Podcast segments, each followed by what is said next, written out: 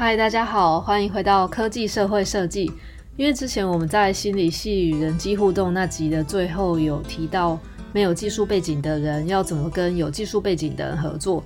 那刚好我身边有几个我还蛮欣赏的工程师朋友，所以就打算邀请他们来分享一下软体工程师实际的工作内容，还有他们跟设计师、PM 这些不同角色合作的一些想法。那我们每次会谈到不同的主题，今天这集主要会先拆解一下软体工程师的工作范围，还有前端工程师跟 iOS 工程师做的事情有哪一些不同的地方。当他们各自开发城市的目标使用族群不同的时候，他们的实作目标会有什么差别？那我们也会在节目里面介绍 Scrum 跟 Waterfall 这两种不同的开发流程是怎么进行的。那也会谈到软体工程师主要会跟哪一些角色合作。然后合作过程中，沟通上比较花时间的部分是哪些？今天的内容呢，会比较适合给需要经常跟工程师或者是有技术背景合作的听众听。像是你平常的组员是负责开发软硬体的，或是你工作伙伴是工程师的，那或是未来你也想要尝试挑战看看软体工程师的话，今天这集可以让你对软体工程师想事情的方式，还有他们决策的目标有更多的了解。好，那我们就开始吧。先谢谢俊跟上来跟我聊天，我们先自我介绍一下。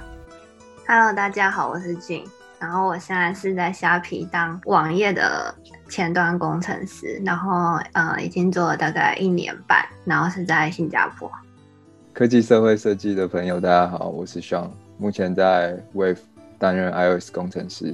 Wave 是一款呃不露脸的声音直播的 App。目前就是负责这整个 app 的 iOS 部分，包含到只做一些新的 feature 啊，或者是用户他们遇到了什么问题，去修正那些 bug，都都是我这边都会处理到。iOS 工程师是就是负责 client 端，那。通常可能前端会想到网页，iOS 工程师的话是不会负责到网页，做 App Client 端的。那平常的话，就是当然就跟 Jin 一样，就是一直写 feature 啊，写 feature 的过程中，就是也包含到说实作之前要去思考说设计这个实作这个需求的时候，设计架构是要如何去设计啊，然后。设计完之后，要怎么去跟 backend 沟通？说 API 的设计要怎么样才能会比较好沟通？沟通就是，比如说对 App 上实作方式会比较好这样。因为呃，iOS team 不会，通常不会只有只有一个人嘛，就可能比如说也会有一些其他 iOS 工程师的同事这样子。那呃，我们各自去写各自的需求的时候。那写完之后，通常也都会去互相 review 对方的 code，然后看这一段他写的 code 有没有问题啊。那这过程中也是帮助说减少 bug 的产生的几率嘛，然后或者是互相交流成长，就是呃如何让呃这个 app 的维护性会比较好啊，这样。平常大部分时间就是这样。嗯。那俊的话，你的你在虾皮里面是做哪一类型的服务？我是做内部系统的前端，就是呃，除虾皮除了你们大家看到的，就是那个购物的网站。其实因为我们内部有很多员工，可能看有上上万个员工。那员工的话，他们就需要做很多不同的，呃，自己内部的一些设定啊，或者是比如说商品审核啊什么的。那我们我做的就是那个内部系统。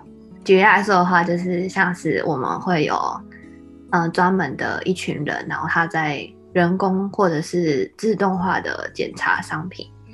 那我做的那个系统就是帮大家去检查那个商品，然后还有做一些，呃，商品的一些设定啊。对，差不多就这样。嗯嗯，所以你面对的主要使用者是公司内部的人，不是一般的客户，呃，不是那种买家或卖家这样子。对，是公司的人，不过有些可能也是有那种外包团队。那外包团队的话，可能也会用我们的系统。这样的话，前端软体工程师大概都在做哪些事情？网页前端的部分的话。主要就是四个大项，第一个最基本的就是要去完成业务上的需求，所以业务上的需求就是我们主要都是来自于我们公司的内部系统的使用者，然后他们就会提需求，然后给 PM，然后 PM 再去规划这些需求要怎么实现，然后可能需要设计，然后这这个设计之后再交由前端工程师去做出来，这是我们最主要的任务。然后第二个任务的话就是修 bug，修 bug 就是它不会是固定时间，像需求的话可能。固定时间会给我们一些需求，那 bug 的话就时不时会出现这样。还有一些隐性的需求，像这个的话，可能就是大呃一般人就不会意识到我们会做这件事情。就是呃，除了我们要完成需求以外，就是我们对于城市码的城市码会有一些自己的要求，或者是一个社群的要求。嗯、呃，就是来说。嗯，举例来说的话，就是希望它更容易读，这样子可能新人来，或者是我们过一阵子来看这个程式码，还是会看得懂。然后或者是我们想要简化逻辑，就是随着我们经验提升，我们就会发现，哦，其实某一种写法会更好。然后还有一种情况是，当有技新技术出现的时候，我们会会觉，就是会看一下这个新技术对我们。有没有帮助？那有的话，我们就会去，嗯，研究那个新技术，然后把它加到我们现在的那个城市码里面。嗯，那像新技术的话，你会怎么样子知道说有新技术？嗯，对，所以这就是我们呃另外一个最后一个我们需要做的工作，就是我们需要去探索新技术。那新技术会像是，因为现在很少，我有时候我们写网页，我们很少是只用。最基本的语言，像是什么 HTML、CSS、JavaScript 这种，就是最基本的网页的语言，所以我们都会使用很多别人写好的叫 library 的东西。这种这些别人写好的 library 都会有持续的更新，因为就比如说原本可能会有 bug 啊，或者是嗯、整个社群的一个想法会有一些进步，会有一些改变，那他们的。整个 library 也都会改变。那一旦改变了，那我们如果想要使用新的 library，那我们的程式方也需要跟着改变。你这里的社群指的是就是前端软体工程师的社群吗？嗯，对，嗯，哎，那如果我想要了解那个社群的话，是通常你会在哪里看？就工程师来讲的话，会去很不同的媒体看。比如说我的话，可能会去 Medium，然后呃，我们自己。工程师就是我们部门内部会有那种 sharing，就比如说我们周会，每周的周会都会有那种 sharing，然后也会有自己的电子报。然后，嗯，我知道有很多人会会去追踪一些大神的 Twitter，嗯，或者是参加 conference，其实就跟齐然在做研究的那个差不多，对的那个生态差不多。嗯嗯。一开始你有提到需求那边，那通常就是他们给你的需求会是什么样形式展现啊？呃，就前端来说的话，是文字配上呃设计稿。嗯、文字的话就可能就是说你这个这整个 project 是要做什么啊？然后、我们叫我们叫这个文件叫 PRD（Product Description Document）。然后，嗯，他就说你，你这个目标是什么？然后 background 是什么？然后，呃，所以你会有哪些页面？然后这每个页面使用者要怎么使用？主要就是能够让我们工程师可以知道这个东，就是你现在脑海里想象的这个东西到底是要有哪些功能，然后要怎么互动这样子。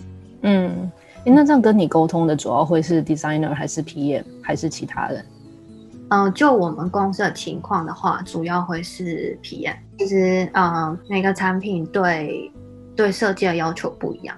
那像如果像我们是做那个内部系统的话，其实对于设计的要求就没有那么高。可是我们对于就是速度的要求会很很高，然后还有主要是功能性，就是要快速的把呃这个系统做出来。嗯嗯嗯，支援我们公司内部的使用。那因为是内部系统嘛，所以就没有那种吸不吸引人的问题，因为它就是个工具。所以设计什么的话，其实在就是只要就是好用，然后可以用，这样就 OK 了。但是设计的话，我们就没有那么注重。诶，那像修 bug 的情况的话，会是谁跟你讲有 bug，或者是你们会自己测试之类的吗？哦，bug 来自四面八方。我们做完需求之后，会有一个测试阶段。嗯、所以我们我们前端工程师会会对接的人是 PM，然后嗯、偶尔会有设计师，然后主要就是那个 QA，就是做测试的。那所以我们可能一个需求开发完之后，就会有一一段时间是在做测试。那测试这段期间，就会有非常非常多的 bug。那这是最主要 bug 的来源。然后上线之后呢，很有可能会有那种 bug 是 QA 它也没有测到，然后就没有人发现，然后是我们的使用者发现的。那这时候会变成一个 live bug。嗯。那 live bug 的话，我们就会。嗯，需要尽快处理。那所以这种的话，就是嗯，随时都可能会有会有一两个出现这样子。嗯嗯嗯。刚刚有提到说，就是你们会需要就是一些隐性的需求，像是需要花时间把那个城市码的易读性弄好。在这边的话，你们比如说什么诀窍啊，或者是说你们内部讨论的方式会是怎样？其实隐性的需求就在 refactor 可大可小。小的话呢，其实就是每次我们做新需求的时候，可能都会加一点 refactor，因为假设今天的新需求不是一个全新的系统，它只是在一个现有的系统加一些新的逻辑。那这样子的话，这个新的逻辑它的那个程式码会嵌在现在有的系统的某一个部分。那这时候，嗯，工程师的想法可能每一个时刻都不太一样。然后更别说是不同的工程师。然后像比如说，我可能我最近就就有遇到一个情况是，呃，跟我们组有来有来新人，然后之前还有一个还有一个实习生短暂的来过这样子。嗯，他们之前可能跟我做不一样的 project，但是因为因为项目安排，所以我现在需要去写他们就是一个新的 project，但是是 based on 他们他们写过的东西。那我就会发现，就是其实可能这个他们写这个逻辑跟我们现有的我们现有的城市码的一些就是习惯跟规范可能不太一样。那这时候我就需要去改他们的城市码，但是只是城市码的写法改变，但是它它呈现出来的东西还是一样的，所以是别人都感知不到的。对，那那。这做这件事情就会发生在就是跟新需求一起一起做的。另外一种情况是，啊，比如说最近有遇到，就是我们前端有使用一个 UI library，就是比如说它就会提供一些什么 button 啊、一个组件，blah blah blah 的。然后那个 library 它它就是升级了。我们这边的话，因为因为它升级，对我们有个好处是它很多写法会会提升那个效能。那我们就觉得哦这很好啊，然后呃，我们就需要跟 PM 提说，因为这就会是一个很大的 refactor，是一个全站式的，全部的全部的网站都会受到影响。那我们这时候就会变成我们去跟 PM 提这个需求，说我们想要做这个全站的呃 refactor，我们想要升级这个 library。然后接下来的话，PM 就会，其实这沟通上会有点困难，因为 PM 会不懂它到底会影响什么。嗯，因为输出的结果看起来是一样的，对，看起来内部嗯，然后但是听起来又好像影响非常多，因为它是整个整个网站全部都被影响，然后嗯、呃，所以这时候我们就其实需要花很多时间跟 PM 沟通，然后嗯、呃，其实我还是没有找到那个诀窍啊，因为因为其实我们只是使用那个 library，它它实际上并没有改变。我们的逻辑其实有可能有一点点改变，但不是很多。但是实际上，那个 library 的改变也是不少，就是需要花比较多时间跟他们讲解，就是这个风险。风险是怎样？可能会有哪一些风险啊？是指说时间会花比较多吗？哦，可能会出现 bug，就是 PM 就听了我们可能描述，然后他就要去评估说要不要去找 QA 测试。那当然，我们也要跟 QA 解释一次，然后 QA 去决定说，那他要测试哪些部分。嗯嗯嗯。在 reflect 这些时间的预估的话，你们会怎么样子跟 PM 讨论？你都怎么估那 refactor 的时间？我现在想象起来有点难估。就是这个部分的话，嗯，我有去听那个三一个 PM 三眼怪的那个 podcast，嗯，然后呢我嗯听听他们的感觉，就是 PM 其实也不是很了解 refactor 要怎么排程，因为他们可能就有提到说，就是 refactor 会会在需求比较少的时候做，因为这不是必要，就是你不做，城市也可以跑，它也可以用，它就是不是跟新需求就是非要做的那种那种就是程度了。那所以你可以在需求相对比较少的时候做，然后你或者是你他们有说到就是可以定期排期，因为其实像我们公司的话，就是我们有比较大工程师有比较大的权利来评估时间，通常。PM 会蛮尊重我们的故事的。我有问那个 Sean，我觉得他们公司的做法还不错。因其实，嗯，我们在排每一个需求前，我们就会先考虑到说，实作这个需求会不会需要包含到 refactor 这个这个流程。也就是说，嗯，我们不会特地花一个周期来就只去做 refactor 这个动作。当比如说我们要去做直播间里面某个功能的时候，那那个功能可能会影响到未来的一些扩增性啊，或者是维护性，那我们就会在实做那个需求之前，就会想到说，那我们 refactor。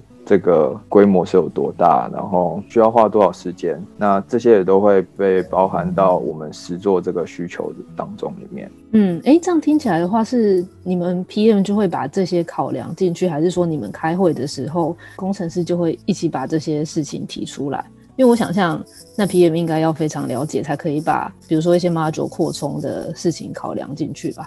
呃，我们 PM 是完全是不会想到说需不需要 refactor 这件事情。那这些只会工程师会想到。那我们的开发周期是，比如说一个礼拜实做 A、B、C 三个 feature 好了。这个礼拜之前，PM 就会先提出来，希望说在下一周这个这个礼拜当中，想要完成这三个需求。然后再让我们预估这三个需求可不可以在下一个礼拜做完。我们工程师就会在这个时间点预估的时候，就先把需不需要 refactor 这个流程考虑进去。假设如果在这个时间点，呃，我们去把这个考虑进去，然后可能比如说，因为我们需要 refactor，所以可能顶多只能做 A、B 前两个前两个 feature。其实这就是就是 Scrum 的呃流程。我现在解释一下 Scrum 的流程好了。就是 Scrum 流程，就是它会先定义说，比如说每一个开发周期会是多长，比如说一个礼拜或者两个礼拜，或者甚至三个礼拜，但它不会让这个开发周期太长，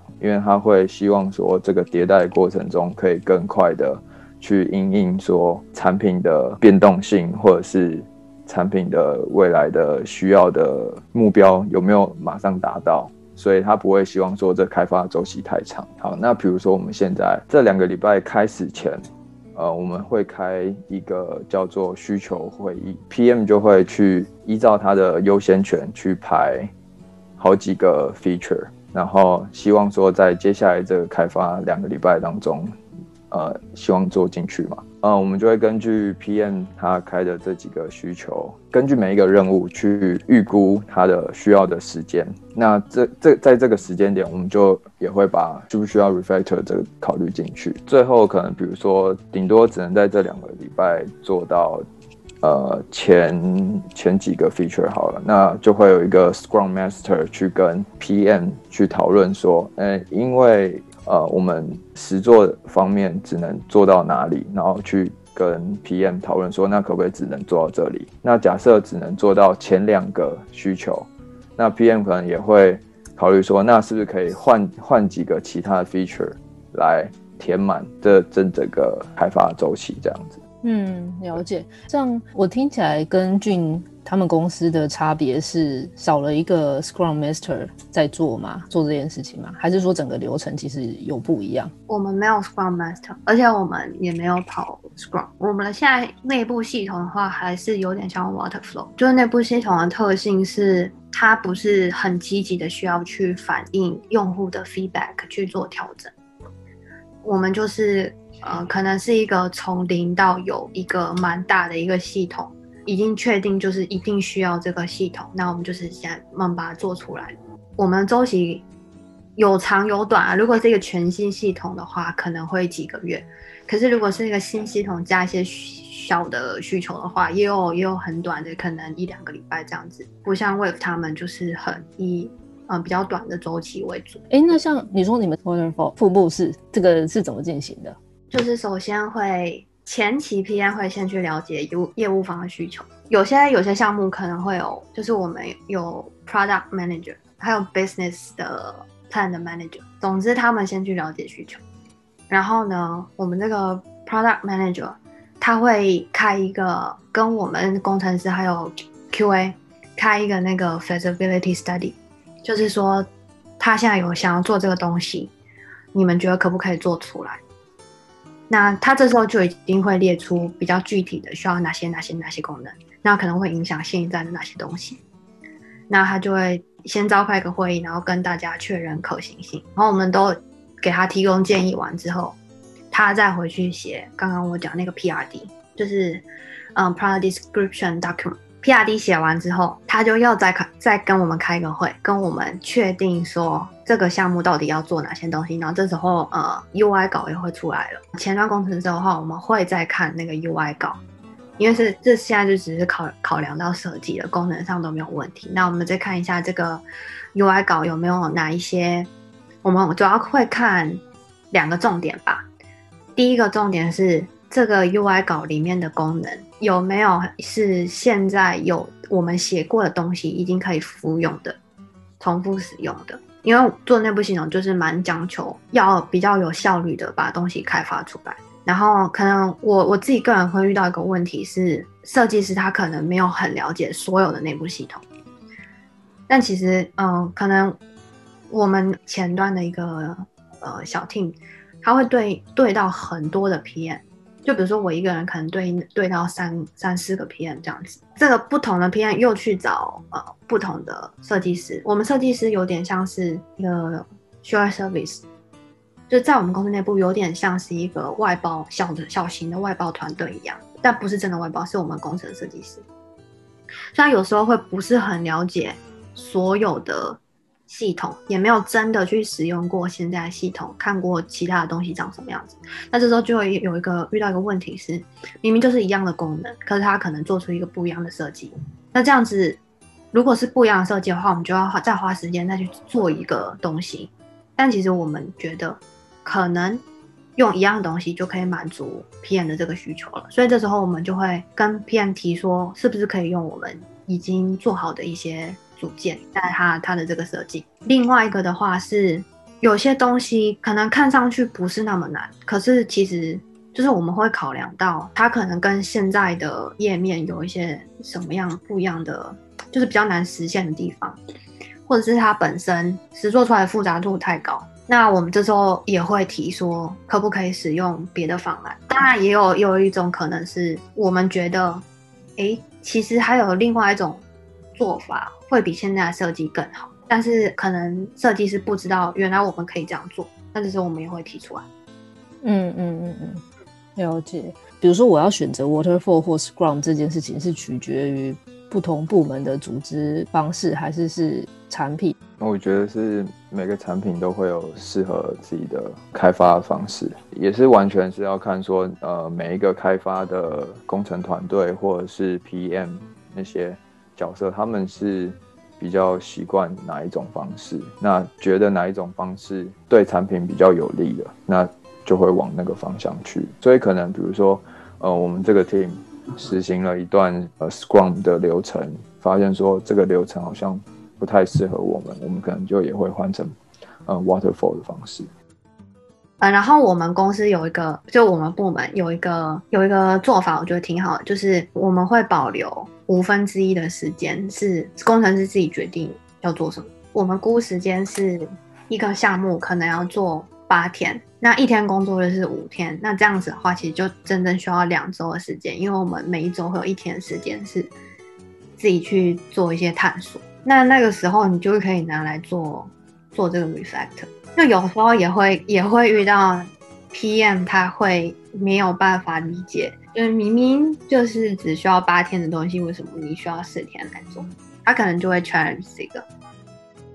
谢谢你们分享了这么多具体的工作细节，还有介绍 Scrum 跟 Waterfall 这两个开发流程，让我知道，也让我更清楚知道说使用者是大众或者是内部员工的时候，开发上要追求事情就不太一样。那另外一个让我也很印象深刻是软体工程师的隐性需求的部分，感觉这部分是花时间改了，并不会立即让成果有太大的改变。但是整个团队的运作长久累积下来会更有效率，觉得这对组织运作还蛮重要的。好，谢谢你们。那最后呢，因为我对上的公司做的产品还蛮好奇的，所以最后我们请上来介绍一下 Wave 主要在做什么。Wave 是一款呃不露脸的声音直播的 App，那它就是跟、嗯、可能跟很多人大家会以为说，呃，是不是跟广电啊，就是一些电台有点像的一一个 app，其实就真的有点像，但是就是它会提供一个能让大家及时互动的一个平台。那电台的话，可能就比较像是大家 call in call out 那种比较传统的方式这样子。在 Wave 里面的话，大家就可以及时用文字啊，或者是比如说一些支持。主播的方式去跟大家做互动，这样子，所以也可以打赏啊，或是打字聊天这样子。对对对。哎、欸，那观众可以语音跟那个台主聊天吗？目前听众没有语音的功能，对。不过呃，我们有另外一个功能，算是连连麦的功能，就是大家可以去在某一台的主播的直播间里面去开。开一个连麦的功能，那大家可以上去跟他做做，就像是我们现在这样子去语音通讯的方式。谢谢，那我们今天就到这，下次见，拜拜。谢谢，拜拜，拜拜。